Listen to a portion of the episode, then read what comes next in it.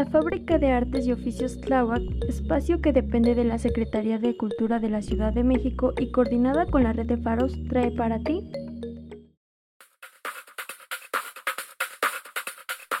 Estás escuchando Reconectando Voces.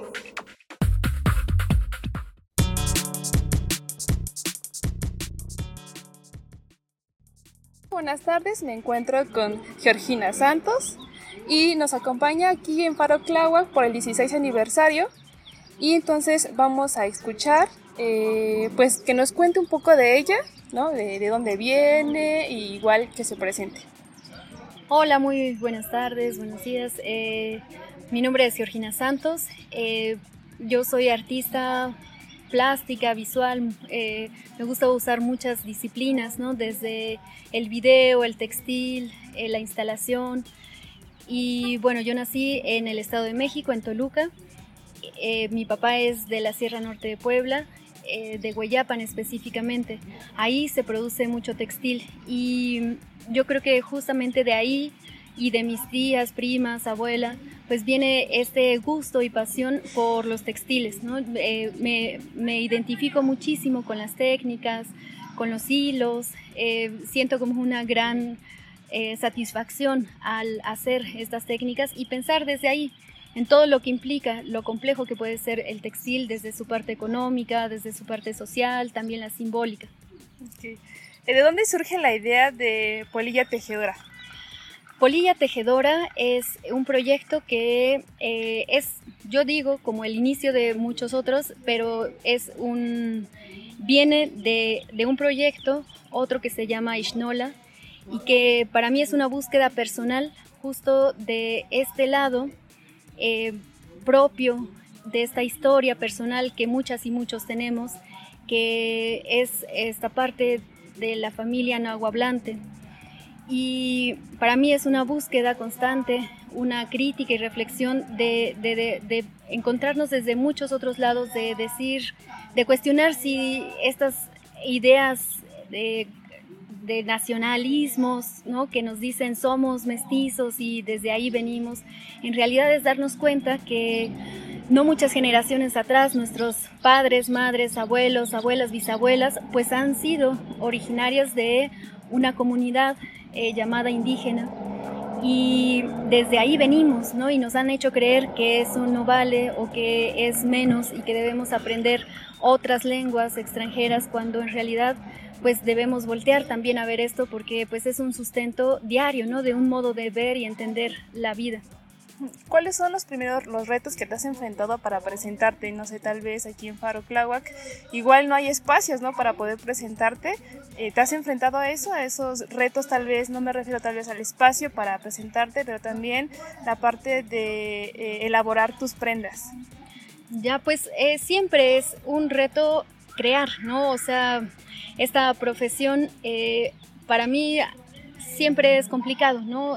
porque una se enfrenta con grupos ya muy determinados, eh, pues crear también implica un, gasto, una realización, muchas veces pues no está entendido, ¿no? Como en este intercambio tampoco económico o también las instituciones, eh, a veces, ¿no? Por ejemplo, eh, hay todo un problema muy en general de que a veces como en otras profesiones, músicos, teatreros, este, actrices, pues eh, se le da una paga, pero como expositores y desde el arte eh, visual, del arte plástico, nunca hay no una retribución. Entonces siempre hay como una eh, pues desvalorización del trabajo. Entonces yo creo que esa es la parte complicada, ¿no? O una de las partes complejas.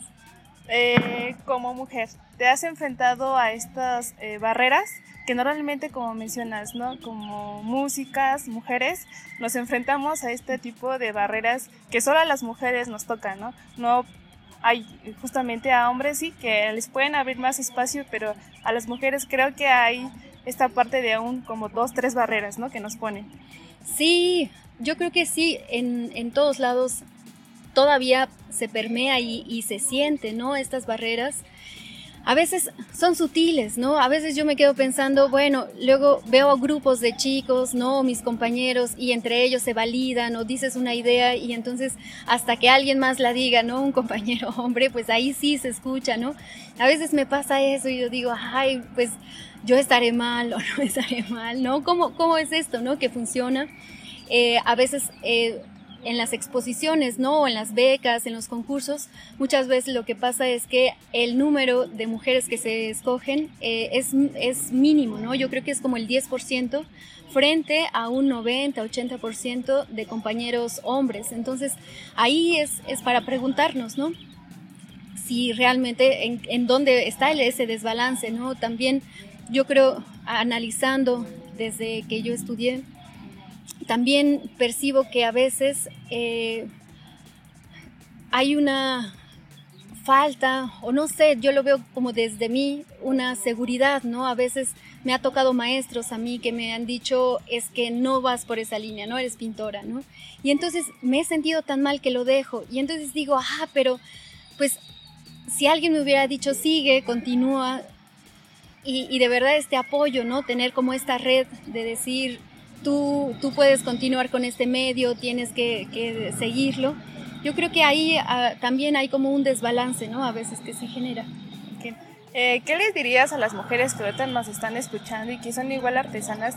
Eh, ¿Qué les dirías a ellas, no? Esta parte que me comentas, ¿no? Que hay mensajes de ciertos hombres, ¿no? Que te impiden y te detienen a, seguir, pero ¿qué les dirías, ¿no? Que igual y, te enfrentaste a eso y cómo le hiciste como para salir y dices, sí puedo y sí lo hago, ¿no? ¿Qué les dirías?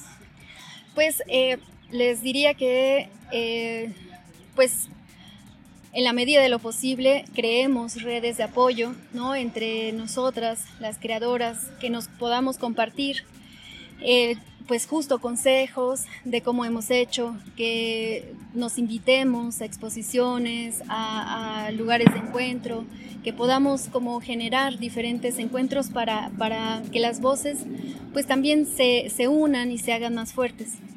Eh, ¿Qué representa para ti estar aquí en Faro Tláhuac? Pues la verdad es un gran honor, ¿no? Yo me siento bien agradecida por estar en este espacio en donde justo se, también eh, acompaña ¿no? el festejo del 16 aniversario. Yo creo que festejo mucho que existan los espacios que promueven eh, la sensibilidad desde, diferentes medios, ¿no? desde la música, la danza, eh, los talleres, lo manual, ¿no? Entonces yo celebro mucho y por eso estoy muy agradecida. Okay, ya por último, eh, ¿qué encontremos en tu exposición? ¿Qué vamos a encontrar? ¿Y cuánto tiempo vas a estar aquí en Faro Tláhuac? Eh, la exposición Polilla Tejedora eh, se compone de varias piezas de gráfica. Vamos a encontrar algunos fanzines que se pueden llevar, algunos relatos.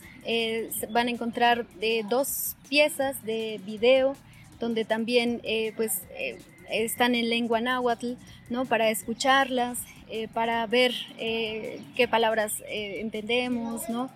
Y vamos a encontrar también piezas textiles hechas con lana, bordadas. Okay. Muchísimas gracias. No, gracias a ti.